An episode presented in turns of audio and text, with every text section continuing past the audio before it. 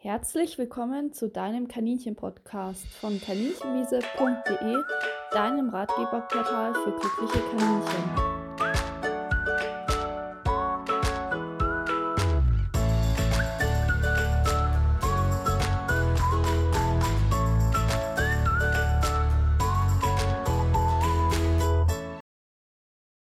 Heute haben wir eine Gästin zu Besuch und zwar die Mara, die ist Kaninchenhalterin und hat eine ihre Geschichte für uns mitgebracht und wir reden über sehr ja wichtige Themen in meinen Augen und ähm, ja lasst euch überraschen. Ähm, hallo Mara, möchtest du dich vielleicht kurz vorstellen?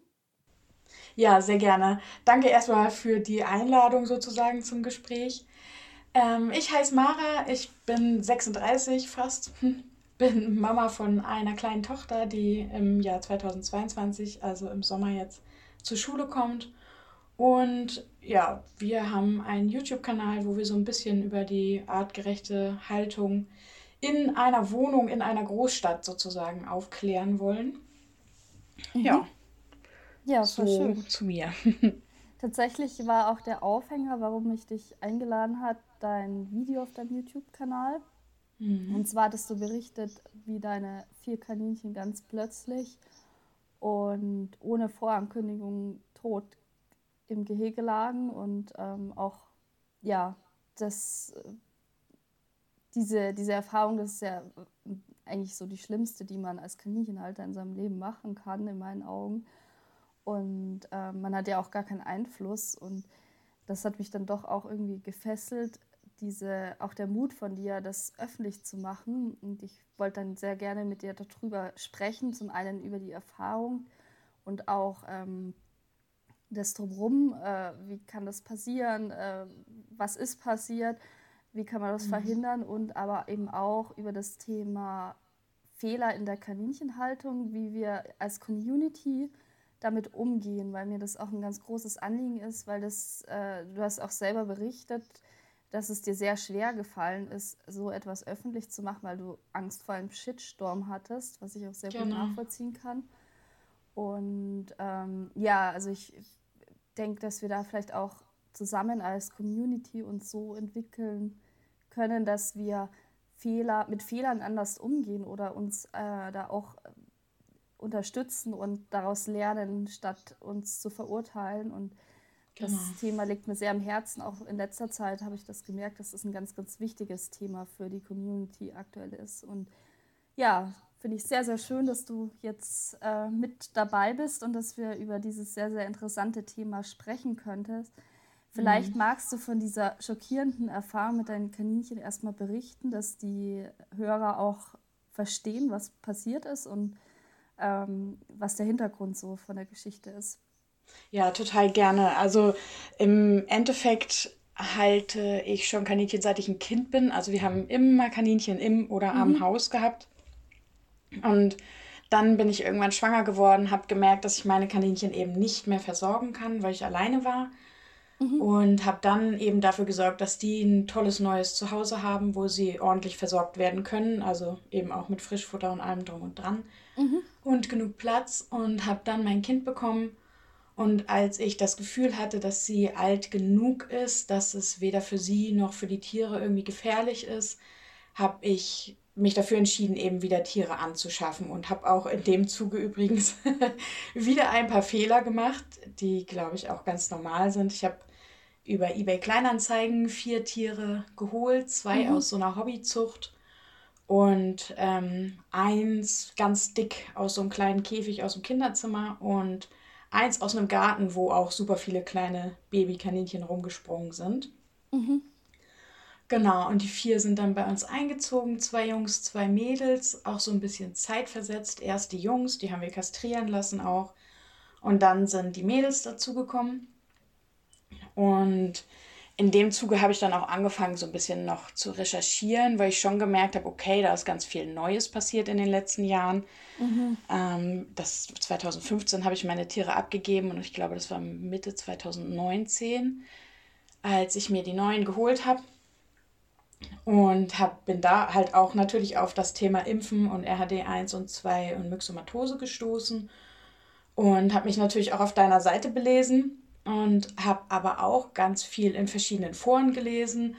Und zum einen war auf den Webseiten, also ja auch nicht nur auf deiner, sondern auch auf anderen, ganz klar, ihr müsst impfen. Ihr habt kaum eine Chance, dass die Tiere überleben, wenn ihr sie nicht impft. Mhm. Und in den Foren waren eben diese Aussagen wie, wir impfen seit 20 Jahren nicht, es ist nie was passiert. Mhm. Und da bin ich dann natürlich irgendwie ja, irritiert gewesen. Was ist richtig, was ist nicht richtig, wem kann man glauben, wem nicht. Und habe dann zu einer von den Routineuntersuchungen die vier eingepackt und mit zum Tierarzt genommen und habe da halt dann eben gefragt, wie sieht das aus? Muss ich die impfen lassen? Also es war, glaube ich, nur ein Routinetermin für ein Kaninchen. Ich habe aber alle mitgenommen, weil ich eigentlich schon davon überzeugt war, okay, ich muss die impfen lassen, weil es halt auch auf den einschlägigen Seiten, inklusive deiner, so ist, mhm. dass man eben impfen soll, bitte. Ja. und bin dann zu meinem Tierarzt gefahren und habe ihn gefragt und er hat gesagt, nee, also muss ich auf gar keinen Fall. Und ähm, er hat den Impfstoff auch gar nicht da, weil es gibt RHD1 und 2 Myxomatose hier überhaupt nicht. Ich komme mhm. aus Hamburg, also. Das ist eine ganz häufige hier. Sache tatsächlich, die man hört, gell? Also das, Echt, äh, tatsächlich? Äh, halt, ja, also das häufigste, was ich so mitbekomme, ist, dass entweder der Tierarzt davon abrät, weil die in Inhaltung leben, dass das Virus angeblich dann nicht in Inhaltung kommen würde, was ja auch ja. falsch ist oder dass es die Seuche dort nicht gibt. Und ja. eigentlich gibt es ja RHD2 äh, zum Beispiel jetzt wirklich deutschlandweit überall und es ist nur eine Frage der Zeit, weil es wirklich in der Umgebung ist, bis man sich das einschleppt. Eben früher oder später, ne? Das ja. ist das. Ja. Mir sind auch im Nachgang ganz, ganz viele Sachen aufgefallen, aber das erzähle ich gleich. Mhm. Genau, und dann ähm, habe ich ihn halt gefragt, warum dann auf den Webseiten so gewarnt wird davor. Mhm.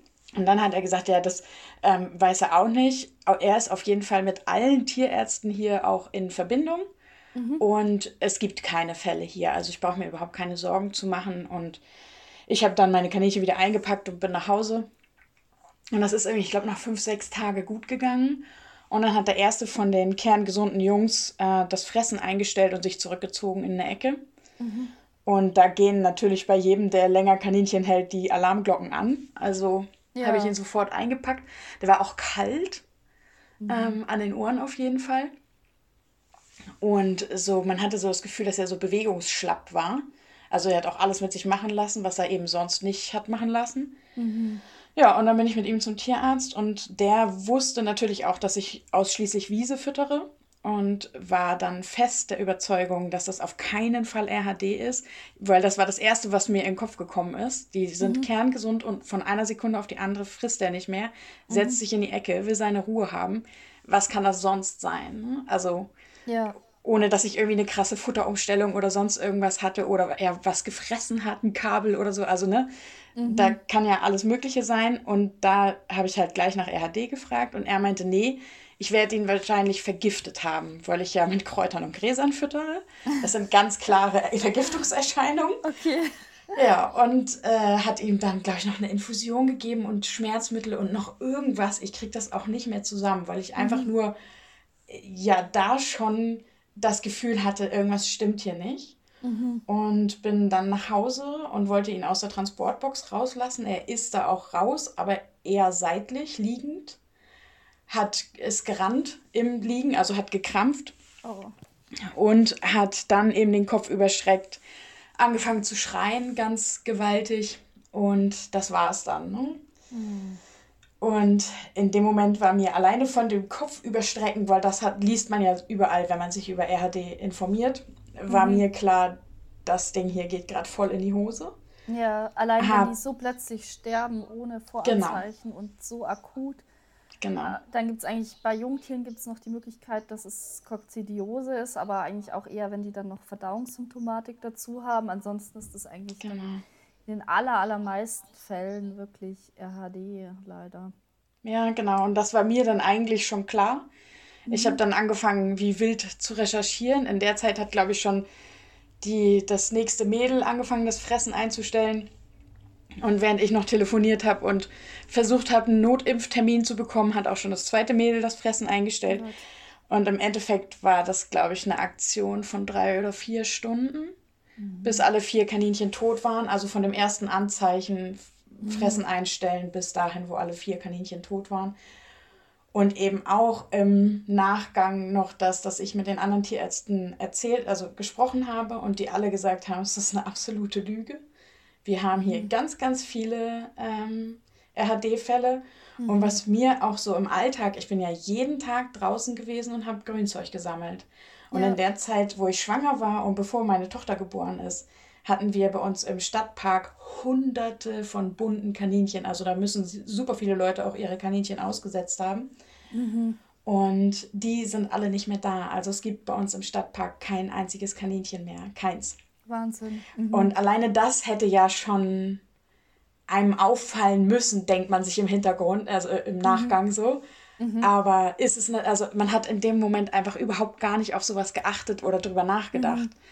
Da so. kann man vielleicht auch ganz schön sehen ähm, an diesem Beispiel, dass die Wildkaninchen ja leider auch betroffen sind. Das sind ja meistens ja. junge Tiere, die werden ja in der Natur meistens nicht über zwei Jahre alt, also im Schnitt um die zwei Jahre.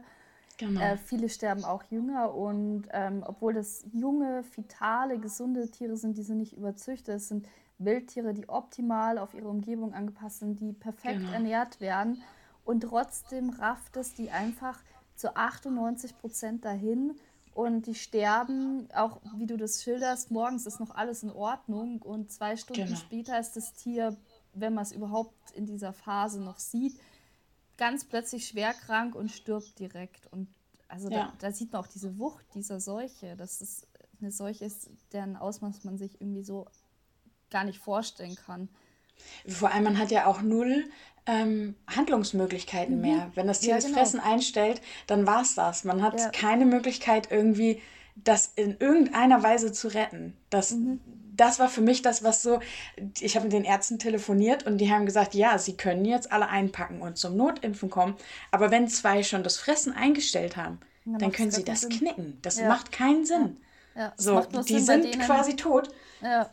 Sie können vorbeikommen und die einschläfern lassen. Ja, ne? das, ja, genau, dass sie dann halt nicht so leiden. Und man kann genau. halt die, die noch keine Symptome haben, kann man impfen und hoffen, dass sie sich nicht infiziert haben. Genau. Aber, ähm, das rettet eben dann auch nur einen kleinen Bruchteil, aber das ist die einzigste Chance, die man dann überhaupt hat. Also es ist sehr schlimm zum Angucken, weil man ja genau. einfach keinen Handlungsspielraum hat.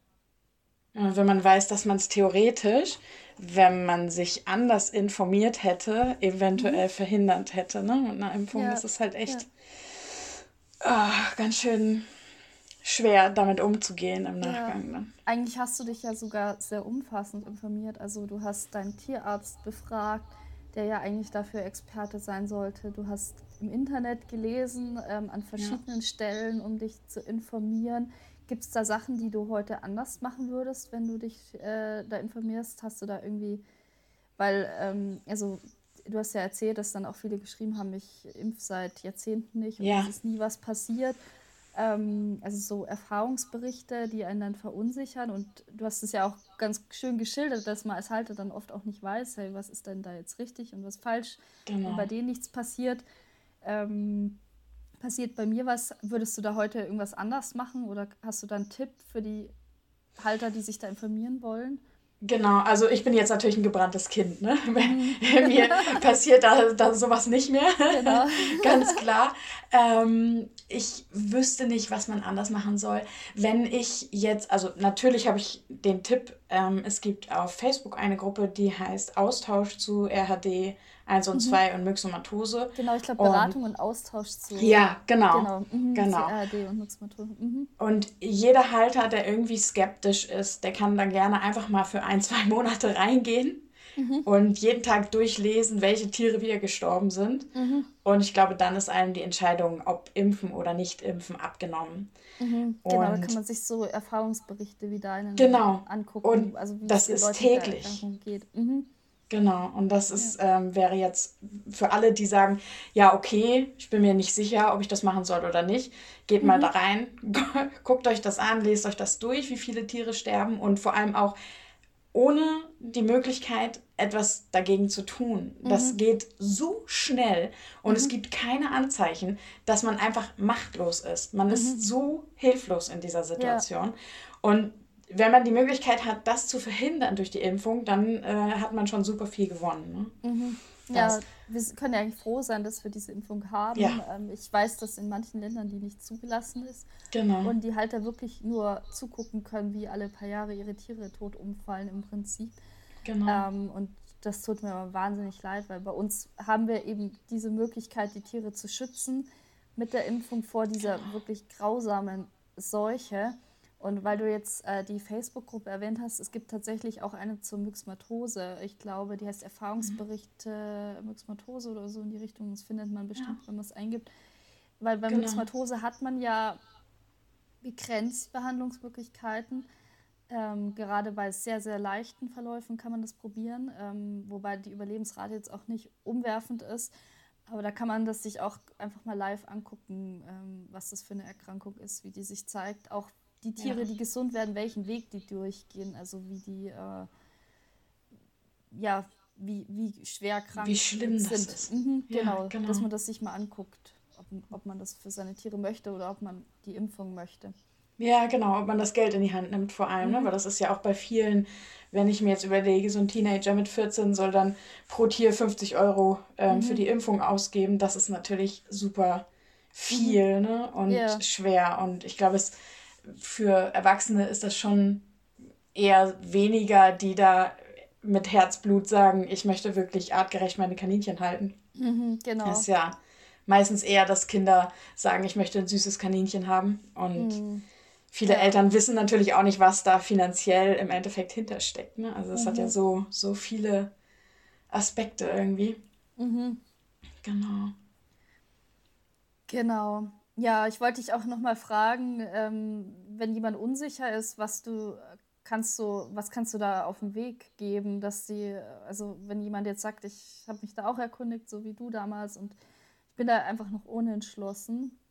Du hattest ja schon diese Gruppe empfohlen, hast du so genau. persönlich, wie würdest du das äh, solchen Haltern an die Hand geben als Empfehlung?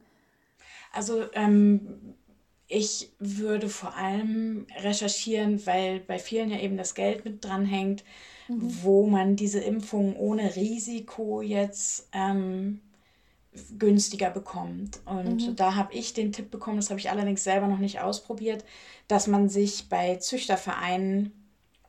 Anfragen kann, ob man da bei so einer Sammelimpfung sozusagen mitmachen kann. Mhm. Ich habe über Sammelimpfungen schon super viele negative Sachen gehört, dass mhm. da zum Teil für alle Kaninchen die gleiche Spritze benutzt wurde und solche mhm. Scherze. Oder ähm, die, ähm, die Öffnungszeiten für den Impfstoff nicht eingehalten werden und genau. wirksam ist. Also muss man, glaube ich, ein bisschen gucken. Genau. Und auch genau. welche Impfstoffe verwendet werden, ob da wirklich RHD2 mit abgedeckt ist zum Beispiel. Ja, das wird genau. häufig weggelassen genau. es dann günstiger ist. Ähm, das ist vielleicht ein genereller Tipp, auch wenn man seine Kaninchen impfen lässt, dass man wirklich immer guckt, dass alle drei Seuchen ganz sicher abgedeckt sind. Genau. Dass man nicht, das erfahre ich nämlich auch häufig, dass die Tiere geimpft sind, aber eben leider nicht gegen RHD2 zum Beispiel. Das hatten wir auch. Wir haben unsere Tiere aus dem Tierheim geholt mhm. und da waren die nur gegen RHD1 und Myxo geimpft und dann genau. wollten mhm. wir die nochmal gegen alles, äh, ich glaube zwei Monate später, gegen alles nochmal nachimpfen lassen und hatten das auch telefonisch alles abgeklärt und haben dann alle vier Transportboxen reingegeben und äh, wieder abgeholt und mhm. dann ins Impfheft geguckt und die haben nur eine Sache gemacht und dann haben wir alle Kaninchen wieder aus dem Auto geholt oh. und wieder reingegeben oh. und dann wurde nachgeimpft. Also das äh, muss man schon nachgucken, weil die Tierärzte haben natürlich auch so viel dass manche Sachen dann einfach untergehen. Mhm. Und mir wurde das mit den Züchterverbänden halt als Tipp an die Hand gegeben, weil die Züchterverbände, wenn das Impfheft nicht vollständig ist, wohl auf Ausstellungen und so nicht zugelassen werden. Genau, dadurch und deswegen, organisieren die diese Veranstaltungen genau, Impfen, ja. Genau, und dadurch hat man da eventuell eben so eine größere Sicherheit, mhm. dass es auch, wenn es günstiger ist, dann trotzdem sicher ist. Mhm. Und dann gibt es noch so Ärztezusammenschlüsse. Also bei uns in Hamburg ist das zum Beispiel SmartVet. Mhm. Und die haben Impftage. Mhm. Und zu diesen Impftagen kostet dann eben anstatt 50 oder 60 Euro die Impfung für alle drei Seuchen nur 30 Euro. Mhm. Es gibt auch immer noch reguläre Sammelimpfungen bei Tierärzten, also gerade zum Filavac-Impfstoff da gibt es die genau. 50er-Dosen, dass die 50 Halter sammeln. Man kann da auch sein Tier jetzt drauf ansprechen, ob er das anbietet. Genau. Ähm, und dann ist der Impfstoff einfach ein Stück günstiger und äh, häufig ist allerdings die Untersuchung nicht so gut, weil das innerhalb von zwei Stunden verimpft werden muss. Das heißt, man müsste dann separat gucken, ob seine Tiere gesund sind und auch Kot vorher abgeben. Genau, und, das. Genau. Und dann kann man aber auch an sowas teilnehmen und das ist häufig ein Stück günstiger. Genau. Also das wollte ich auch noch sagen, die, bei, bei solchen Sammelimpfungen muss man halt diese Untersuchung, diese Hauptuntersuchung sozusagen dann vorher machen. Und mhm. die Kotuntersuchung bei uns, ähm, bei der einen Praxis geht es sofort, weil die ein hauseigenes Labor haben. Und bei der anderen Praxis, die schicken es halt weg und dann dauert es sowieso drei Tage, bis man die Antwort dann hat. Mhm, genau. Und genau, dass man das eben vorher hat, vorher macht und dann kann man halt kurz zum Impfen reingehen. Mhm, am besten vielleicht sogar zwei, drei Wochen vorher den Code untersuchen lassen, weil wenn dann ein Befund wäre, dass man dann trotzdem an der Sammelimpfung genau. teilnehmen kann, dass man es in der Zwischenzeit noch behandeln kann und diesen Zeitraum noch hat. Weil sonst genau. ist es genau. natürlich schwierig, wenn es jetzt drei Tage vor der Impfung ist und dann ist es ein positiver Befund. Ähm, dann da muss man, man auch nicht mehr. genau, ja. Schlecht. genau. Genau.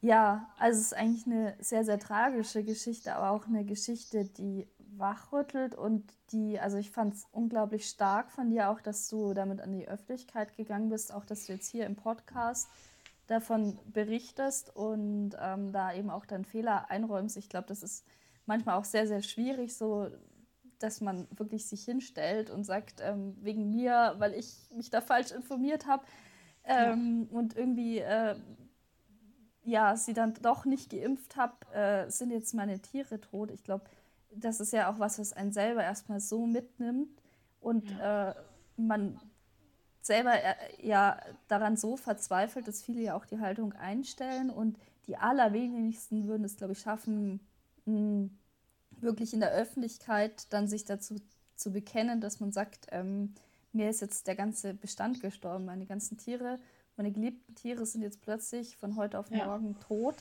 Und es lag daran, dass ich nicht geimpft habe. Und ähm, mir fällt es nicht nur in dem Zusammenhang auf, sondern auch bei anderen Themen, dass es ähm, sehr, sehr schwierig ist, auch allgemein in, in dieser Kaninchen-Community, wenn man da Fehler einräumt oder was nicht perfekt macht, dass man sehr, sehr schnell auch ähm, so einen Shitstorm erntet oder halt wirklich angegangen wird von verschiedenen Seiten und ähm, mhm. viele dann gar nicht mehr über solche Ereignisse berichten möchten, obwohl ja, ja jetzt muss ich mich kurz räuspern, mein, genau, mein Hals ist ein bisschen angeschlagen, ähm, obwohl es ja eigentlich eine ganz, ganz wichtige Information auch ist, wo wir alle daraus lernen können, egal ob es jetzt um tierschutzwidriges Zubehör geht, bei dem sich das Tier erhängt hat, das habe ich dann auch häufig, dass die mir Bilder schicken von den Tieren, wie sie da zu Schaden gekommen sind, aber ja. äh, auf keinen Fall wollen, dass auf sie ein Rückschluss äh, fällt, weil sie wird, vielleicht ja, noch genau. drei Wochen vorher erklärt haben, dass das ja alles übertrieben ist und dass das ja bei ihnen ja noch nie was passiert ist, so wie jetzt bei dir bei der genau. Impfung ist 20 Jahre nichts passiert. Und dann das einfach sehr, sehr schwer fällt, dass man dann sagt, so, äh, hey, ich stehe dazu, meinem Tier ist das jetzt passiert und es ist gestorben oder es ist schwer verletzt worden und ähm, ich habe da einen Fehler gemacht. Aber das führt natürlich auch dazu, dass dann diese Fehler nicht ähm, auftauchen in der Community. Das heißt, ja, man ja. hört ja nie was, dass da ein Tier verletzt ist. Man hört ja nie, dass eins äh, an RHD stirbt, weil das einfach sehr, sehr schwierig ist, solche Erfahrungen offen einzugestehen. Und ich würde mir da eigentlich ja. auch eine ganz andere Fehlerkultur wünschen. Ähm, so eher in die Richtung, wir können aus Fehlern lernen und äh, wir machen alle Fehler. Davon bin ich mhm. überzeugt, also mich eingeschlossen. Äh, kein Halter ist perfekt, kein Halter äh, macht alles richtig. Und wenn wir da eben offen drüber sprechen können, dann können wir alle davon profitieren und vor allem eben auch die Tiere. Ja. Das ist es. Also bei mir war der ausschlaggebende Punkt, bei uns ist das jetzt ja schon Jahre her. Mhm. Und, ähm, oder zwei Jahre, ein bisschen mehr als zwei Jahre, fast drei. Genau. Und ähm, jetzt ist es gerade auf YouTube so gewesen, dass eine YouTuberin, die ich schon sehr lange verfolge, ähm, die viele Tiere auch hatte, ähm, bei der sind alle Tiere gestorben an Myxomatose. Mhm. Und ähm, für mich war auffällig, dass es ganz viele Rest in Peace Videos gab. mhm. aber eben kein Video, wo über das Thema Impfung gesprochen wurde. Und mhm. deswegen habe ich unter zwei Videos gefragt, was ist mit der Impfung? Kannst du dazu was sagen? Hast du geimpft? Hast du nicht geimpft? Wie, was würdest du anderen empfehlen und so weiter? Und bei dem einen Video hat dann jemand gesagt, nee, die waren nicht geimpft. Mhm. Und sie auch selber, ne, die waren nicht, nicht geimpft. Und beim anderen Video ähm, ist dann direkt jemand auf mich losgegangen und meinte, wie kannst du nur? Hier geht es gerade um das Emotionale und so. Und ich habe dann gesagt, ja, für mich ist das ziemlich emotional, weil meine Tiere sind halt wegen fehlender Impfung gestorben. Mhm. Und wenn ich hier die ganzen Abschiedsvideos von allen Kaninchen sehe, aber nirgendwo wird irgendwie gesagt, hey Leute, wenn ihr nicht wollt, dass euch das passiert, lasst die Tiere bitte impfen. Mhm. Und dann haben eben ganz viele darunter oder eine im Speziellen auch darunter geschrieben, wir impfen nie, mit Impfen kann man sich kein gutes Immunsystem kaufen und so weiter. Und mhm. die Impfung hilft auch nicht dagegen. Wir machen, ähm, meine Mama ist irgendwie, was macht die Heilpraktikerin? Die behandeln das homöopathisch und nur ein gutes Immunsystem kann eben diesen Seuchen vorbeugen. Und mhm. das war für mich so der ausschlaggebende Punkt, dass man irgendwie, also dass ich halt einfach gedacht habe, ey, wenn das immer noch so gehandhabt wird, ich meine, ich finde Homöopathie toll, ne? keine Frage. Ich finde, mhm. man kann da viele Sachen mit behandeln.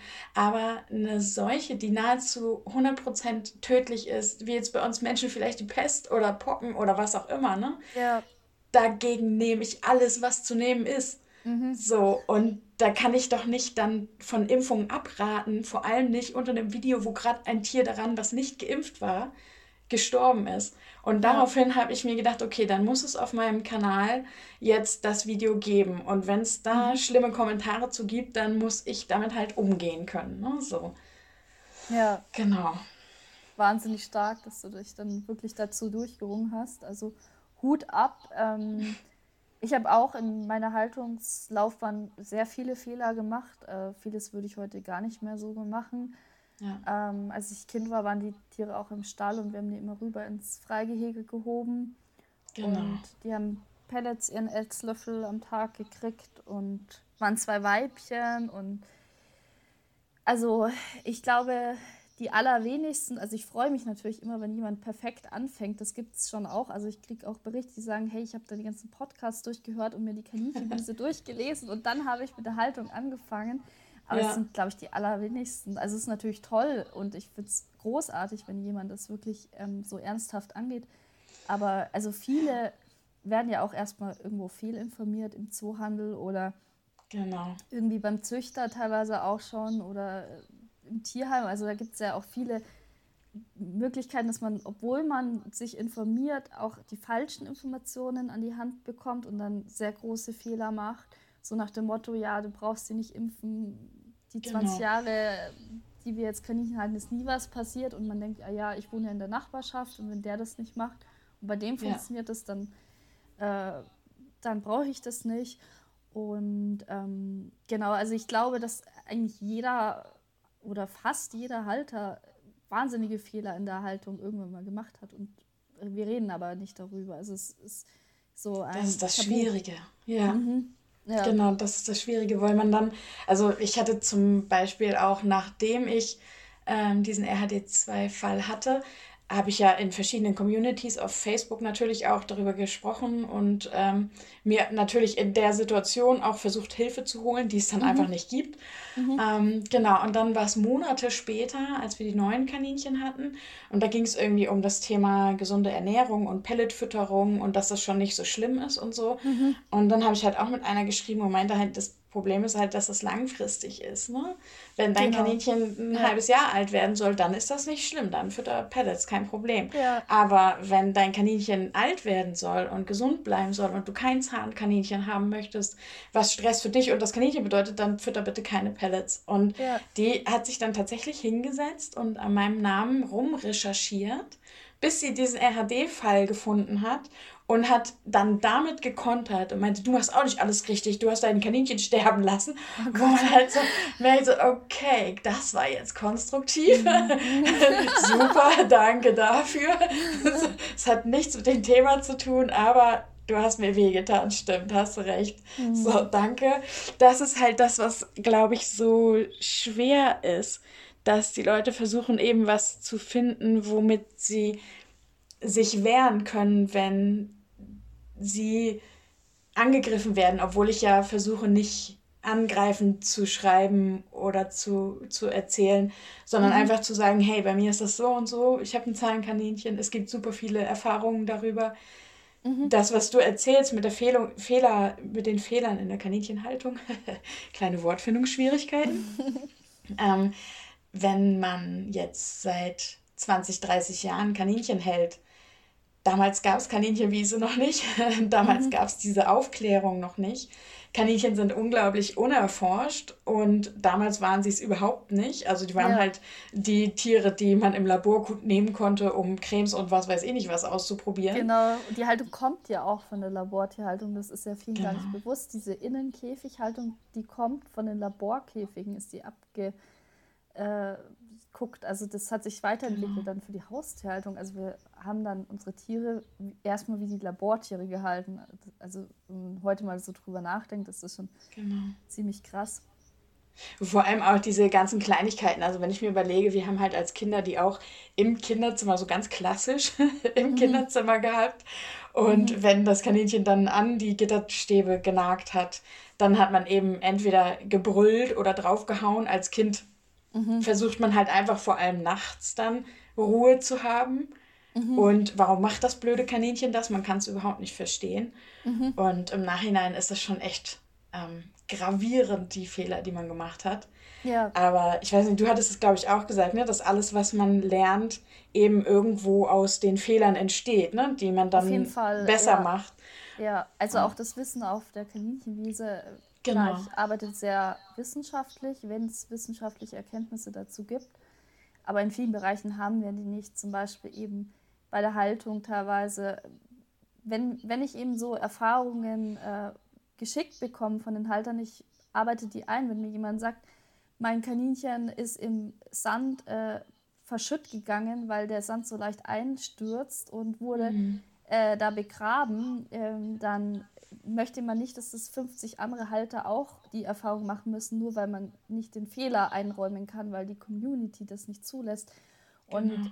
wenn, wenn wir eben so eine Fehlerkultur einführen, dass, dass es normal ist, äh, dass man, dass die Haltung sich auch aus Fehlern entwickelt und dass wir da genau. alle von lernen können, dann können wir ganz, ganz viele Tiere auch vor dem gleichen Schicksal bewahren, indem man eben dann darüber informiert. Ja, genau. Und das war für mich auch eben der Aufhänger, dass man eben sagt, wenn wir nicht ordentlich darüber sprechen, dann passiert es halt noch mehr Leuten und noch mehr Leuten und noch mehr Leuten. Ja. Und das können wir ja eigentlich, wir, die wir Menschen sind, die einfach wollen, dass es unseren Tieren gut geht, mhm. wo es nicht darum geht, dass der eine irgendwie besser oder schlechter ist, sondern einfach, nee. dass es den Tieren gut geht. Und wo ja. es ja auch bei den Leuten, wo ich dann sage zum Beispiel, mehr Platz wäre vielleicht ganz gut, wenn man damit anfängt. Ich sehe, dass du deine Kaninchen lieb hast. Deswegen würde ich dir das und das raten. Oder ich mhm. würde das so und so machen, dass man eben auch von sich spricht und nicht sagt, mhm. du machst das falsch. Ja. So, das ist, glaube ich, mega wichtig in der, ja, ja in der, der gesamten Umgang Community. Damit. Genau, genau. Genau, der Umgang mit Fehlern. Das ist auch so ein Thema. Zum Beispiel, wenn ich über ein Thema informiere, das vielleicht vielen noch nicht so bewusst war, irgendeine Gefahrenquelle, dann erlebe genau. ich auch immer wieder, dass dann Halter natürlich mit guten Absichten andere Accounts anschreiben und sagen, hey, du machst hier den und den Fehler, schau mal bei Kaninchenwiese. Toll. das ist zwar nett gemeint, aber was, also das ist ja immer diese Information, hey, du machst es falsch, ich weiß es besser als du. Und das führt natürlich dann, also wenn man sich das selber überlegt, wenn mir jetzt jemand schreibt, so, hey, das und das machst du komplett falsch und ähm, ich weiß, dass es, wie es richtig geht. Also ich bin sozusagen, ich stehe über dir. Ja, dann geht genau. man ja total auf Abwehr und denkt so, was fällt dem eigentlich ein? Ich liebe doch meine Tiere, ich tue doch alles für meine Tiere und das ist ja auch genau. der Fall. Das sind ja, wer macht einen Kaninchen-Account auf Instagram? Das ist eigentlich schon die Creme aller Creme unter den Kaninchenhaltern, die sich wirklich Gedanken um ihre Tiere machen, die zeigen mhm. wollen, ähm, die, die auch was Positives mitgeben wollen. Und natürlich weiß man nicht alles und natürlich macht man Fehler, aber wenn dann jemand halt da kommt und sagt so, hey, du machst das falsch, das ist äh, vielleicht auch ganz schwierig damit umzugehen. Ich glaube, man kann halt vielleicht dann selber auf seinen Account auch die Informationen aufgreifen und sagen, hey, ich habe da auch heute was dazugelernt, ich wusste das auch nicht. Ja. Und ich, ich finde es eine wichtige Information. Vielleicht rettet es den einen oder anderen Kaninchen unter meinen Followern das Leben. Genau. Und das wäre schön, wenn wir die Information weitertragen, dass möglichst viele Tiere davon profitieren, ohne dass man jetzt, nur weil man eine neue Information gewonnen hat, dann Leute verurteilt, die vielleicht in dem Unwissen sind, dass man vor fünf Minuten auch noch hatte, wohlgemerkt. Ich, das ist es, genau. weil es gibt dann immer so ganz ähm, schlimme, auch Anti-Bewegungen, habe ich das Gefühl, so äh, eben in diese Richtung, ja, bei uns ist noch nie was passiert und ja. äh, wir machen das erst recht. Und das ist sehr, sehr schade, glaube ich, weil äh, letztendlich muss ja jeder selber entscheiden, was er mit der Information macht. Ähm, ja. Man kann niemanden sagen, ähm, also klar, wenn jetzt jemand sein Tier schlägt oder so, das sind dann nochmal andere Auswüchse, aber gerade ja. bei ähm, so Themen wie Gefahrenquellen oder Impfung und so weiter, können wir nur informieren und einfach darüber aufklären, aber was dann die andere Person damit macht, also ich finde es schwierig, das jemand so überzustülpen. Das, ja. Jeder muss dann sozusagen das selber auch für seine Haltung auslegen und ich glaube, die, die meisten Kaninchenhalter auf Instagram sind mündig und sehr, sehr bemüht. Selbst äh, minderjährige Halter mache ich die Erfahrung, dass die sich häufig sehr, sehr stark für ihre Tiere engagieren, dass sie das Beste nur wollen, dass die wirklich dahinterher sind. Und das ist eigentlich sehr, sehr schade, wenn man sich dann gegenseitig so äh, verurteilt oder so übereinander ja. stellt und ähm, ja, da so angreift. Also das, denke ich, halt ist eins der größten Probleme, ne, in dem weiter zu lernen, weil mhm. die Kaninchen werden immer weiter geforscht. Das heißt, ich denke, auch wir wissen da noch nicht alles und nee. werden wahrscheinlich noch die nächsten Jahre oder Jahrzehnte das eine oder andere Mal staunen. Ja, ich denke auch.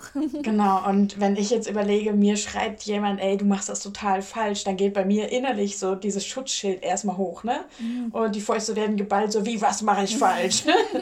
und wenn man aber halt so dran geht, dass man sagt, hey, ich sehe, du siehst, liebst deine Tiere, mir ist aufgefallen, dass ich das und das vielleicht anders machen würde, vielleicht hast du Lust, mal hier nachzulesen ähm, ja. Oder ich habe selber das erst dazu gelernt. Man kann ja auch ja, mal selber genau. erzählen, dass man, äh, also, dass man klar macht, das gerade gelesen ich bin nicht besser so. als du, sondern genau. ich äh, habe das auch nicht gewusst und habe das jetzt gelesen und vielleicht ist die Information für dich auch äh, interessant und ich wollte das jetzt einfach mal schicken. Ich war ganz entsetzt, habe das gelesen und es war mir nicht bewusst und ähm, ja, irgendwie genau. möchte ich es jetzt weitertragen. So, dass man die Information einfach weitergibt. Ich glaube, das, was man halt auch verstehen muss, wenn man jemandem so sagt, ähm, hey, du machst das falsch, dass es die Sachinformation dahinter ist, du machst das falsch, ähm, aber die, die Information, die bei dem Halter ankommt, heißt, ist eigentlich ähm, du bist doof, auch so ein bisschen, sozusagen. du quälst deine Tiere oder du informierst ja, genau. dich nicht richtig oder ich, ich weiß es besser als du. Das genau. fühlt sich einfach auch richtig, richtig fies an, wenn du dich für deine Tiere bemühst. Dich, das sind ja Halter, die auch sehr überdurchschnittlich informiert sind. Also wir führen da eigentlich einen Krieg auf einem sehr hohen Niveau, manchmal in der Kaninchen-Community. Ja. Ich mir denke, ähm, wir könnten auch mal draußen gucken, da gibt es ganz andere Haltungsfehler und ähm, ja. viel schwerwiegendere und da könnten wir uns engagieren, aber dann wird häufig so sich so an Kleinigkeiten aufgehängt und ähm, genau so, weil, weil man es selber anders macht, wird es dann dem anderen so übergestülpt. Das ja. ist ja auch bei mir so, ich gleich informiere, es ist ein Ratgeberportal, aber ich informiere ja, also für die Leute, die das wirklich wissen wollen und die sich da informieren. Wenn jetzt jemand sagt, ich möchte das nicht so umsetzen, dann ist es natürlich, ist es ein Informationsangebot. Also es ist nicht ja. so, dass ich sage, das ist die einzige Wahrheit oder wie manche sagen, es ist die Kaninchenbibel. Ja, ähm, genau. Auch wie du sagst, die Wissenschaft verändert sich. Ähm, was heute aktuell genau. ist, kann in zwei Jahren auch wieder anders ausgelegt werden. Äh, wir wissen immer mehr, die, die Haltung hat sich wahnsinnig verändert. Also ja. wir, wir wissen es alle äh, nicht endgültig, was richtig genau. und was falsch ist. Wir können nur das Beste einfach für unsere Tiere umsetzen. Und ich glaube, wir lernen alle dazu. Ja. Gerade durch so Fehler können wir wahnsinnig viel lernen für unsere Tiere. Ich glaube, es gibt sogar den Hashtag äh, über Kaninchen lernt man nie aus. Mhm. Irgendwo habe ich das schon gesehen. Mhm. Weil es halt auch für mich tatsächlich so ist. Alleine von Mimik und Gestik verändern sich meine mhm. und ja. ähm, wachsen mehr und mehr jedes Jahr mit uns zusammen.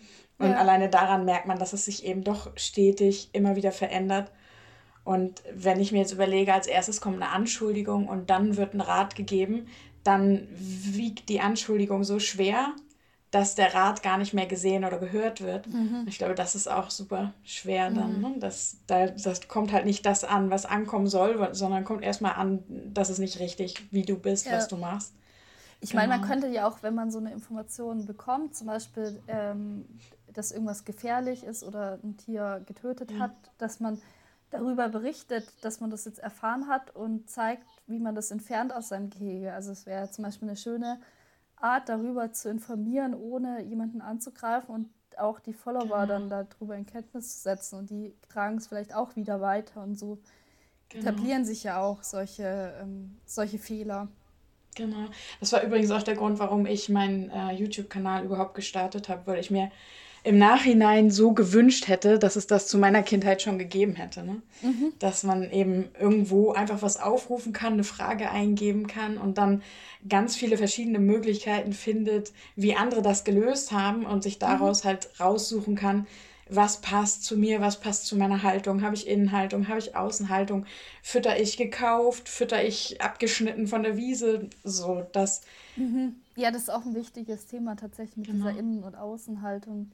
Ähm, genau. Auf Facebook merke ich das immer ganz stark, wenn man auch Gehege zeigt, dass äh, diese Halter, die innen oder außen halten, wahnsinnig gegen die andere Haltungsform wettern, ohne dass sie damit Erfahrung haben, ohne, ähm, also ich glaube, man muss beide Haltungsformen mal gehabt haben, um sie zu verstehen, um die Vor- und ja. Nachteile zu sehen. Und die haben beide Vor- und Nachteile. Man kann nicht sagen, die eine ist perfekt und die andere ja. ist furchtbar. Und ähm, dann wird häufig auch zum Beispiel was ich auch immer wieder sehe, äh, darüber gewettert, dass das Gehege ja schön aussieht und es sei ja nur für Menschen und nicht für das Tier. Ich glaube, dem Tier ja. ist es ziemlich egal, ob es jetzt im Puppenbett liegt oder auf dem Baumstamm liegt. Also ja.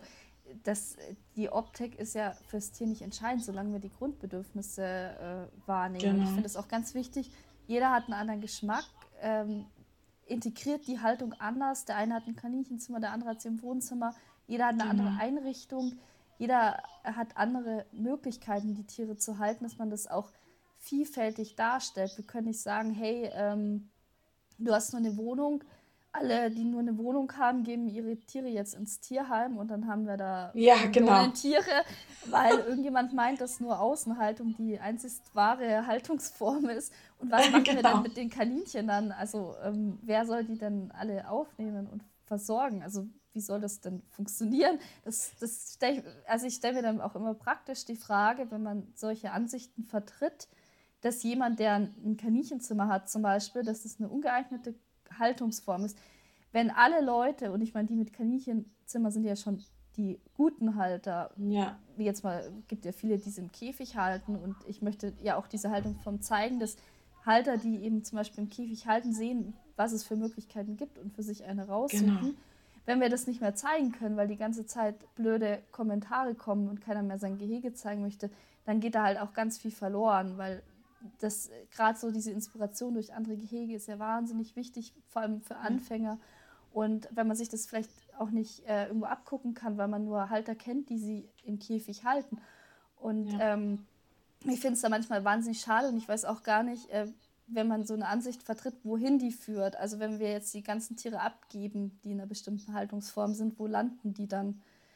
Ich glaube, das hat aber auch ähm, viel mit der Anonymität im Internet mhm. zu tun und damit, mhm. dass man einfach sich im Gespräch miteinander nicht traut zu sagen, was man denkt und damit ganz viel vielleicht, was gar nichts mit der Kaninchenhaltung zu tun hat, an Wut unterdrückt. Und ich sehe mhm. immer wieder Posts, wo jemand fragt, hey, mein Kaninchen ist langweilig, hat jemand Lust, mir mal zu sagen, was ihr als Beschäftigungsmöglichkeiten habt und so weiter. Vielleicht kann ich mich da inspirieren lassen und so.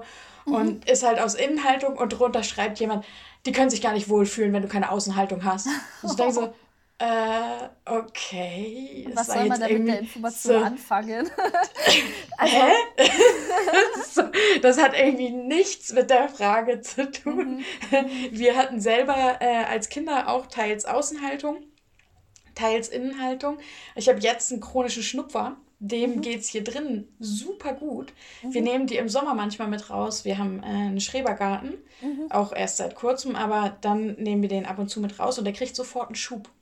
Mhm, weil der alleine diese kleinen Lüftchen und sowas, das ja. kennt er gar nicht. Der kommt ja. aus Innenhaltung.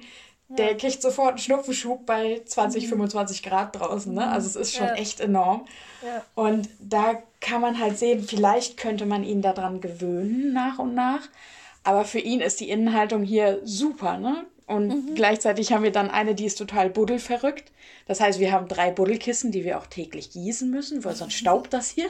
Also es ist total bekloppt manchmal, aber gut. Ähm, und da denke ich mir halt auch, da muss man abwägen, was kann man, was will man, mhm. wie engmaschig muss man die Kaninchen überwachen, haben die chronische Krankheiten oder nicht. Und ich glaube, das ist komplett individuell, so wie man nicht ja. über einen Kamm scheren kann, ein Mensch muss morgens das, mittags das und abends das essen, dann lebt er gesund. Genau, sondern ja. das ist einfach individuell. Dem einen tut das gut, dem anderen tut das gut. Und das, Auf jeden Fall. Mhm. Genau, das ist, finde ich halt mega schwer. Ich habe die Weisheit auch nicht mit Löffeln gefressen. Dann kann ich doch nicht irgendwie hingehen und sagen, das, was ich sage, ist das einzig Wahre mhm. und das einzig ja. Richtige. Also ich glaube dafür ist es schon so, dass es Tiere gibt, die sich besser für innen und außen eignen. Genau. Ich sehe das oft bei der Vermittlung. Zum Beispiel, wenn ein Tier nicht stubenrein wird, dann vermittle ja. ich das nicht in Inhaltung. Natürlich wäre das irgendwie theoretisch möglich, aber ähm, ich glaube, das ist für den Halter eine riesen äh, Herausforderung und es ist einfach ja. unsinnig. Genauso, wenn ein Tier ähm, zum Beispiel Arthrose hat oder solche ja. Erkrankungen, die sind super kälteempfindlich und es hat Schmerzen im Winter. Und wenn ich jetzt eh entscheiden kann, weil es eh neu vermittelt wird, wo gebe ich das hin, dann ja. wird es sich in Inhaltung sehr viel wohler fühlen als in einer ganzjährigen Außenhaltung. Und man muss mhm. vielleicht auch einfach gucken, wenn es ein Jungtier ist, was wahnsinnig viel Bewegung braucht, dann ist es vielleicht in einem 6 Quadratmeter Innengehege auch komplett unterfordert, zerstört alles. Ähm, genauso, wenn dann jetzt so ein Seniorenkaninchen hat, was schon so seine Wehwehchen hat und viel äh, Pflege braucht, viel ähm, Zuwendung, ist es vielleicht ja. in der Innenhaltung, wo es sehr eng mit den Menschen zusammenlebt, besser aufgehoben, der das dann wirklich im Blick hat und sieht, wenn ihm was fehlt und ihm schneller helfen kann. Also ich glaube, es ist sehr individuell und man kann das nicht ähm, so generell sagen, aber ich hatte früher nur Außenhaltung und ich mhm. muss sagen, ich war der Innenhaltung auch erstmal skeptisch gegenübergestanden. Ja. Insofern kann ich es nachvollziehen. Ähm, mittlerweile habe ich, ähm, meine Kaninchen sind ja im Prinzip in Inhaltung mit Katzenklappe und können den ganzen Tag raus. Und äh, wenn ich meine Kaninchen frage, aktuell wählen sie tatsächlich die Innenhaltung, also gerade im Winter. Ja. Und ähm, also auch wenn, wenn Kaninchen die Wahl haben, ist es nicht so, dass sie ähm, grundsätzlich draußen leben wollen. Natürlich wäre jetzt vielleicht eine reine Inhaltung, würde ihnen vielleicht dann auch nicht so gut gefallen wie jetzt die Haltungsform jetzt. Ja. Aber ich glaube, man kann das nicht, äh, es hat beides halt Vor- und Nachteile und je nach genau. Tier überwiegen die Vor- oder Nachteile. Und man, äh, bei Jungtieren tatsächlich in Inhaltung bin ich auch immer vorsichtig. Man weiß nicht, ob die stubenrein werden, weil nicht jedes Kaninchen stubenrein wird. Die sind ja. da häufig auch unterfordert ohne die Umweltreize. Es kommt halt auf die Inhaltung auch an und so. Aber ja. man kann es nicht generell sagen, man muss da immer individuell gucken. Ich finde auch, das hat auch, ähm, glaube ich, super viel mit dem Menschen zu tun. Ne? Mhm. Bei uns ähm, der chronische Schnupfer, der ist eben auch nicht wirklich stubenrein. Der mhm. liebt eine von unseren Teppicharten. Die hat Hochflor, mhm. weil die Kaninchenfüße ja so sind, dass sie einsinken müssen vorne. Genau, ja. Und das, er denkt anscheinend, das ist sein Rasen oder so. Ich weiß nicht. Wenn ich die Dinger hinlege, das dauert fünf Minuten und der pullert da drauf. Das heißt auch, dass wir halt mindestens einen Teppich am Tag waschen, wenn nicht mhm. mehr. kommt aber darauf an, was wir liegen haben. Ja. Und das kommt dann halt immer darauf an, was ist man auch bereit als Mensch zu machen. Ne? Genau, ja. Das, wie, wie weit mhm. soll das perfekt sein, irgendwie dann für die Tiere? Inhaltung. Ja. Genau. Total. Genau. Also wenn man sich die Inhaltung anschaut, ähm, wenn jemand halt sagt, ich möchte da keinen Köttel irgendwo liegen haben ja, und genau. es darf nichts angebissen werden, dann sage ich, dann hol dir keine Innenkaninchen, dann ist das nee. komplett ungeeignet und äh, nicht die richtige Tierart. Aber selbst andere Tierarten ja auch nicht. Die Katze zerkratzt auch den Sessel und der Hund genau. zerkaut die Schuhe. Fische. Oder jedes Tier kann auch mal krank werden und dann vielleicht nicht mehr stubenrein sein. Ja. Genau, man kann dann vielleicht sowas wie äh, Hamster halten oder Mäuse. Also es gibt ja dann vielleicht auch Tierarten, wo es besser passt. Genau. Ähm, und das ist ja immer bei der Haushaltung so, dass es sehr individuell ist und alles Vor- und Nachteile hat und man muss einfach gucken, was am besten zu der Haltungssituation passt. Genau, und zu dem Menschen, der man selber dann ist, ne? dass man sagt, das kann ich, das kann ich nicht. Mhm. Wie weit bin ich bereit, in meinem Leben irgendwie zur Seite zu rücken, um einem Tier einen Platz zu geben?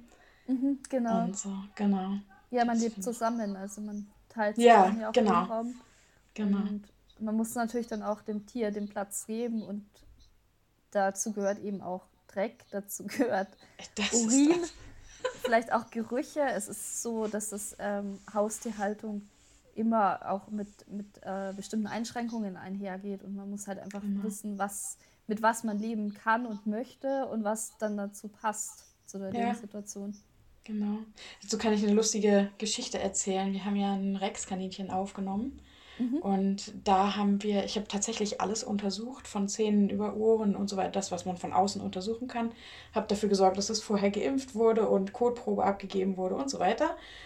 Und dann ist sie zu uns gekommen aus äh, einer Außenhaltung in die Innenhaltung und hat sich das erste Mal bei uns in der Quarantäne hier im Badezimmer ausgestreckt und hatte offene, eitrige, blutige Füße. Oh. Und ich habe so gedacht, oh nein, wie kann man alles kontrollieren und das übersehen? Ne? Mhm. Ich hatte die tatsächlich sogar auf dem Arm und so. Mhm. Und das war für mich so, dass die Überprüfung meiner Haltung tatsächlich, weil wir waren natürlich damit beim Arzt, mhm. ähm, haben dafür auch irgendwie eine Creme und dieses flüssige Bepanthen und so weiter bekommen. Mhm und haben das dann den ersten Tag behandelt und dann habe ich mit einer Freundin zusammen beschlossen, dass wir uns das mal angucken, wie sich das entwickelt. Mhm. Und die hat das ein bisschen abgeleckt, aber nicht exzessiv, sondern nur mhm. so ein kleines bisschen, als würde sie es halt pflegen. Und man konnte jeden Tag, wir haben Fotos gemacht, damit wir sicher sind, dass wir es nicht falsch sehen und konnten die Heilung so von Tag zu Tag dokumentieren.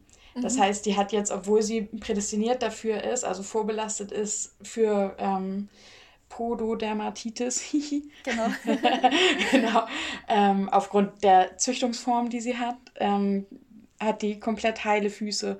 Und mhm. das ist sowas, wo man dann ganz kurz sich selbst auf die Schulter klopft und sagt, puh, Gott sei Dank ist das hier so, dass ihre Füße heile sein können bei uns. Mhm. Also das ja, genau. Da Hat sich deine Haltung verändert durch die Erfahrung mit der Pododermatitis?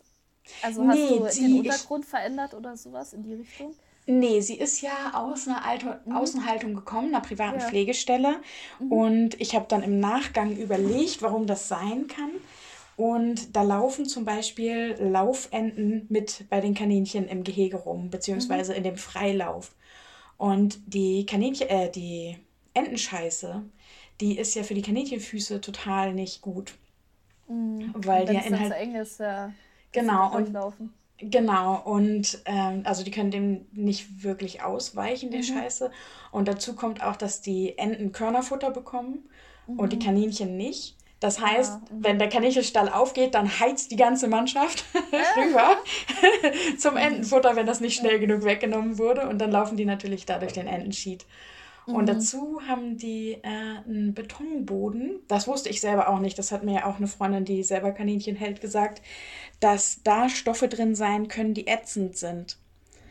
Normalerweise nicht, aber das ist halt sehr hart. Die sinken halt nicht ein. Und wenn, also ja. die Rexkaninchen haben ja ganz wenig Haare am, also die An haben ja eine veränderte Haarstruktur und äh, da gibt es auch wissenschaftliche Untersuchungen, dass die eine extreme Anfälligkeit für die Pododermatitis haben.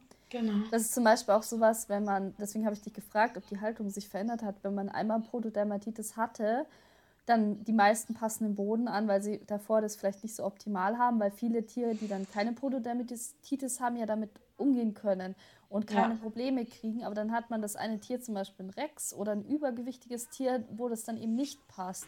Und genau. dann wirst du wahnsinnig sensibel für dieses Thema. Und wenn du dann eine andere Haltung siehst, dann siehst du eben das auch aus diesem Gesichtspunkt. Du guckst dir den Untergrund ganz anders an als jemand, der noch nie Pododermatitis hatte und da überhaupt ja. kein Gespür für hat.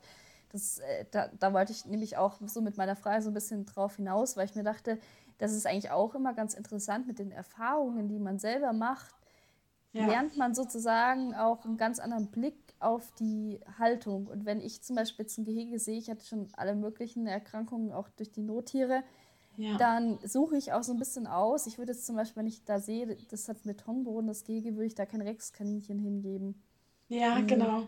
Weil ich weiß, also, es ist anfällig. Also so, ja. man kriegt ein Gespür auch dafür. Das heißt jetzt nicht, die müssen den kompletten Boden umgestalten, aber man kann so ein bisschen gucken.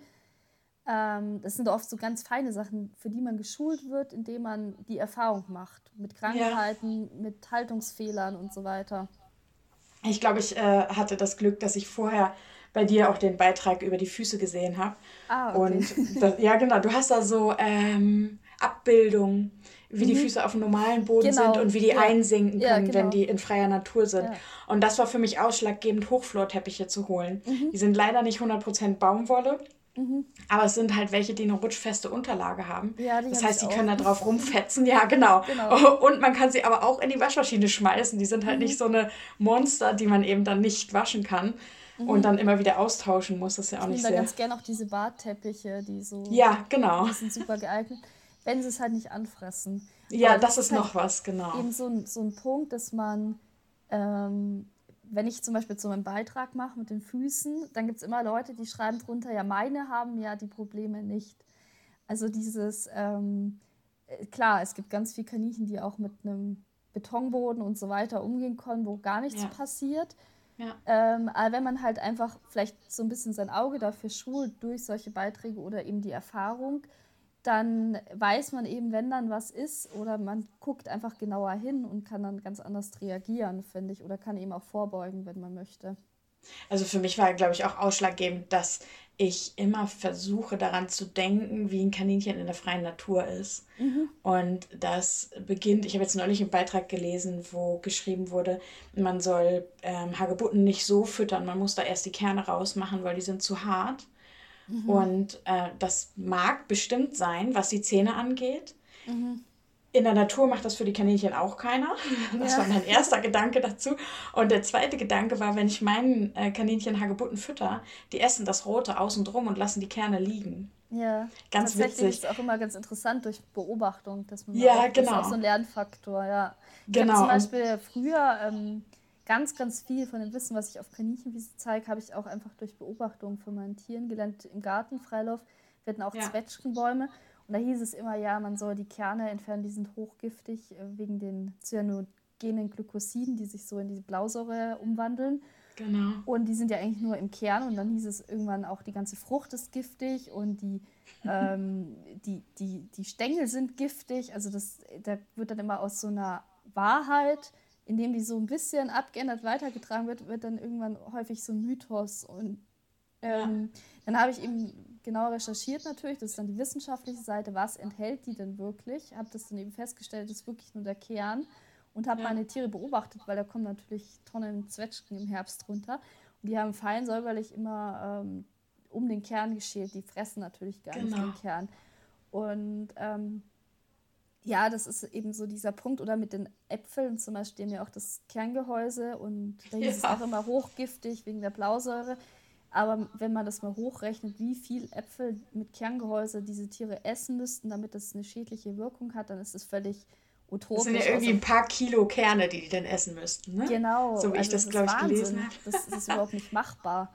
Genau. Also wo man halt merkt, die Giftwirkung ist erst in einem Bereich, den die Hauskaninchen eigentlich gar nicht erreichen können. Und wenn da jetzt mal ein Apfelkern mit drin ist, dann hat es überhaupt keine Auswirkungen. Also das, man sieht auch durch diese Beobachtung von den Tieren, also man lernt ja klar durch Erfahrungen und eben auch durch Erfahrungen von anderen. Nicht jeder muss die Erfahrung dann wieder selber machen. Das ist ja. auch so irgendwie mein, mein Anspruch, dass man sagt, ähm, man informiert darüber. Es muss nicht jeder dann äh, die Erfahrung machen, dass er halt seine, genau. alle Tiere umbringt. Man kann auch dann aus den Erfahrungen von anderen lernen oder ja. eben dann auch durch Beobachtung und so weiter. Also ich glaube, ähm, das ist auch ganz wichtig, dass man so ein Gespür für sein Tier entwickelt und das gut beobachtet. Und dass es eben so ein Zusammenspiel wird, ne? aus dem, was mhm. man selber beobachtet und aus dem, was man dann von anderen eben lernen kann. Dafür mhm ist halt für mich diese Community einfach auch unglaublich gut, ne? weil man dann ja. immer wieder mal was Neues sieht. Ich habe jetzt gerade auch Sachen gelesen über Avocados, dass die hochgiftig sind und die Kaninchen sterben, wenn die die essen. Da war ich mhm. leicht irritiert, weil wir das haben mal eine. So.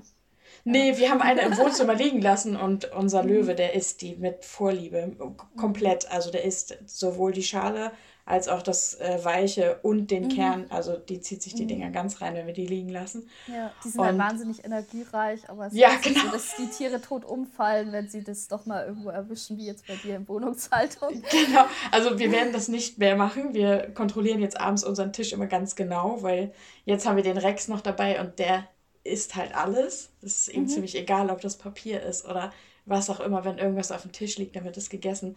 Deswegen mhm. sind wir da jetzt noch mal ein Stückchen vorsichtiger. Aber diese Kleinigkeiten, dass so Sachen so krass verteufelt werden, ich habe auch zwischendurch jetzt so widersprüchliche Sachen zum Thema Zwiebeln und sowas gelesen, mhm.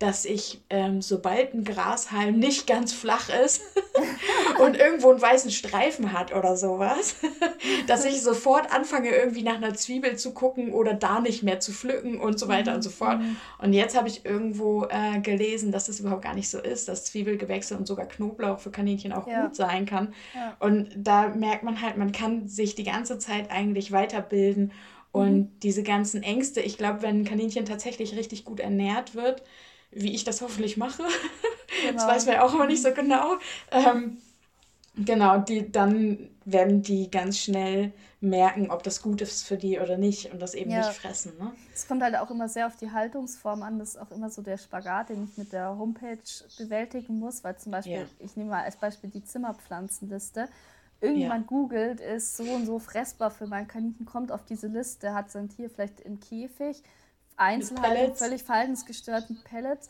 und im Auslauf frisst es diese Zimmerpflanze an. Ist natürlich eine ganz andere Situation, als wenn jemand die wahnsinnig gut ernährt und die dann da mal dran knabbern. Das eine ja. stirbt vielleicht tatsächlich daran, das andere merkt man nicht mal was an. Deswegen bin ich zum Beispiel bei der Zimmerpflanzenliste sehr, sehr ja. vorsichtig und gibt da halt wirklich ähm, sehr übervorsichtige Tipps, weil ich davon ausgehe, dass die Tiere da nicht unbedingt alle richtig ernährt werden, die da nachschlagen. Äh, jetzt zum Beispiel bei der Wildpflanzenliste, jemand, der jetzt in meiner Wildpflanzenliste liest, das sind meistens Außenhalter oder Halter, die pflücken, also die sich schon ja. mit Ernährung auseinandergesetzt haben, die ganz anders ernähren. Und da bin ich natürlich auch vorsichtig, aber nicht in diesem Umfang. Ähm, also genau. da gehe ich genau. dann davon aus, dass die Tiere zumindest Frischfutter kriegen und dass in einem Bereich ist, ähm, der okay ist, auch wenn sicher nicht jedes Tier äh, von jedem Halter, der danach liest, perfekt ernährt wird, aber halt so, dass es, also ich, ich versuche auch immer die Informationen so anzupassen, dass das eben für die Zielgruppe, die das vermutlich liest, äh, passt und das ist manchmal echt ein Spagat. Ja. Das ist auch total schwer, weil dann fällt einem direkt, also ich, ich habe äh, Programmiersprachen gelernt und so. Und mir fällt dann direkt ein, man könnte ja oben so einen Warnspruch drüber machen und so weiter. Mhm. Aber wenn jetzt jemand bei Google eingibt, Kaninchenwiese und Wacholder, wie ich das neulich getan habe, mhm. dann kommt man halt auf das den Ergebnis. Bereich, wo die ja. Pflanze ist mhm. und nicht nach oben, wo dann der Warnspruch wäre. Ne? Ja. Und das mhm. alles zu integrieren, das geht ja überhaupt nicht. Also es man muss da irgendwie so. Genau. Mhm.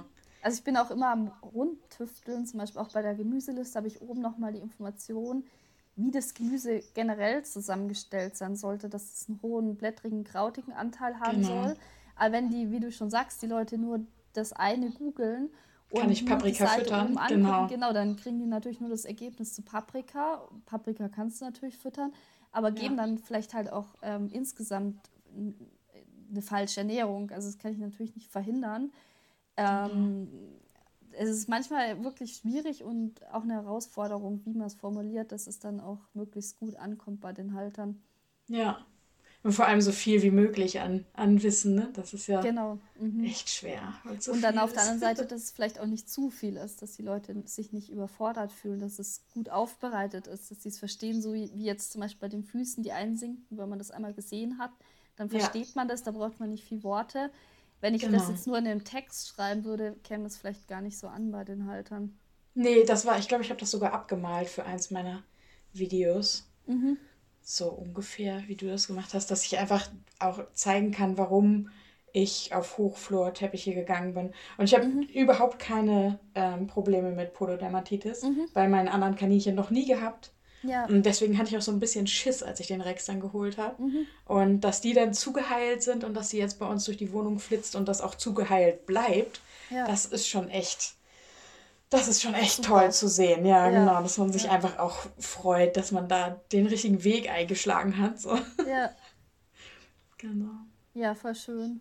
Also ähm, ja, es ist sehr interessant eigentlich, auf welche Arten man auch lernt über die Kaninchenhaltung und ja. dass man vielleicht anderen Haltern auch diese Option lässt, dass man da die nicht so bevormundet und so eine Meinung überstülpt, sondern dass man Informationen bereitstellt. Wir können alle irgendwie Informationen zeigen, wir können das anbieten und ähm, genau.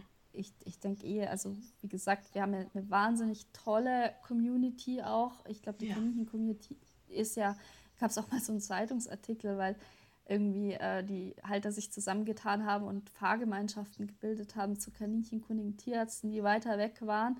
Ich ja. glaube, das ist schon einmalig auch dieses Engagement, dass man irgendwie sich bei Vergesellschaftungen hilft, dass man genau. Fahrgemeinschaften bildet, auch ähm, irgendwie, wenn es um die Rettung von Kaninchen gibt, dass sie verteilt werden, dass dann Leute fahren, dass sie sich so wahnsinnig engagieren in diesem Bereich. Ich glaube, das ist ja. ähm, wirklich einmalig. Also ich mag die Kaninchen-Community sehr, sehr gerne. Ich bin da echt glücklich so über, über diesen Zusammenhalt und ja. Ähm, ja, vielleicht trägt ja auch die Folge dazu bei, dass man auch nochmal so drüber nachdenkt, wie wir mit, also wie wir von Fehlern profitieren können und was, genau. also wie Kaninchenhaltung auch entsteht, wie äh, wir auch dazulernen können, alle und ja, also ich finde es auf jeden Fall toll, äh, dass das heute so zustande gekommen ist, dass du äh, dich bereit erklärt hast und auch äh, über so ein schwieriges Thema mit mir da offen zu sprechen. Ja. Und ähm, andere Halter dadurch vielleicht auch davon lernen können und neue Einblicke bekommen. Genau. Und ja, vielleicht mag der eine oder andere auf deinen YouTube-Account oder auch auf Instagram dich besuchen. Das wäre eigentlich ganz schön. Ähm, mhm. Das heißt Kaninchenerfahrung. Genau. Und ähm, ich gebe immer am Ende noch einen Tipp über was Neues auf der Homepage. Und jetzt habe ich mir gedacht, in dem Fall ähm, möchte ich den tierischen Adventskalender erwähnen. Das ist ein Projekt, was verschiedene Accounts ähm, gerade zusammen auf die Beine stellen, was du auch initiiert hast. Genau. Und ähm, was eigentlich eine ganz schöne Sache ist, das sind ähm, Videos, ähm, die auch schön in den Advent passen, die von verschiedenen YouTube-Accounts gepostet werden Genau. Und wie im Adventskalender, man kann auch Sachen gewinnen, natürlich nur artgerechte und tolle Sachen. Ähm, genau. Und da ähm, könnt ihr gerne mal reingucken. Ich verlinke das auch immer in der Story und du ja auch oder ja. die Accounts, die dabei die sind. Die Accounts auch, genau. genau. Also vielleicht kommt, wird der ein oder andere dadurch äh, darauf aufmerksam. Es genau. gibt auch auf meinem YouTube-Kanal so ein Infovideo, wie der funktioniert. Und genau dann wird immer vom einen Video zum nächsten verlinkt, zum nächsten Türchen, dass man weiß, äh, welcher Account äh, an welchem Tag äh, da sein Video veröffentlicht. Genau. Ja. Und wer jetzt erst dazu stößt, der ähm, kann auch in die Playlists gucken. Da gibt es auch mhm. dann alle Videos nochmal nacheinander. Das ist ein super Tipp. Mhm. Genau, und ich würde als allerletztes gerne noch eine Sache loswerden, ja. weil ich gemerkt habe, unter meinem Video ähm, zu meinem RHD 1 oder RHD 2 Fall, mhm. ähm, gibt es ganz, ganz viele Berichte, die wirklich sagen, mir ist das Haar genauso passiert. Mhm. Und das macht mir eigentlich ganz, ganz viel Mut zu sagen, hey, Fehler zuzugeben, ist, glaube ich, das Beste, um zusammen mit allen anderen zu lernen. Ja. Weil die Geschichten, die jetzt da drunter stehen, sind einfach so, dass einem dann selber wieder die Tränen kommen. Und ich glaube, wenn wir Mut haben, solche Sachen zuzugeben und darüber zu sprechen und einen nicht fertig zu machen wegen Fehlern, mhm. dann kann das eben noch besser zusammenwachsen und noch besser für Mensch und Tier werden. Ne? Ja, genau. sehr, sehr schönes Schlusswort, finde ich. danke. Dann danke, dass äh, du dich bereit erklärt hast und dass das so toll geklappt hat. Und ich, ich glaube, ja, das ist jetzt auch eine sehr schöne Folge mal für die Kaninchen-Community. So. ja. Ja, eine dann, ganz starke Community, genau. Ja, also ein dickes Dankeschön an dich auch, dass du so offen über das Thema sprichst. Weil ja. ich kenne viele, denen das passiert ist, aber die wenigsten machen das überhaupt öffentlich. Also ich kriege fast täglich Nachrichten mit solchen Geschichten. Also das ist halt das, was so wichtig ist, ne? dass, mhm. dass du zwar darüber aufklären kannst, aber wenn es niemanden gibt, der sagt, hier, mir ist das passiert, dann mhm. trauen sich halt auch alle anderen nicht. Ja. Und dann steht man eben da und denkt, ja, was soll ich jetzt glauben? Genau. Ja, vielleicht können wir da auch so einen Weg, so einen Meilenstein für eine neue Entwicklung in der Kaninchen-Community legen, dass wir alle aus Fehlern lernen und auch genau. offen dazu stehen können, ohne dass wir verurteilt werden. Genau. Ja. Okay. Ja, vielen, vielen dann, Dank für die Einladung. Ne? Ja, hat mich auch sehr gefreut. Dann tschüss. Tschüss, mach's gut.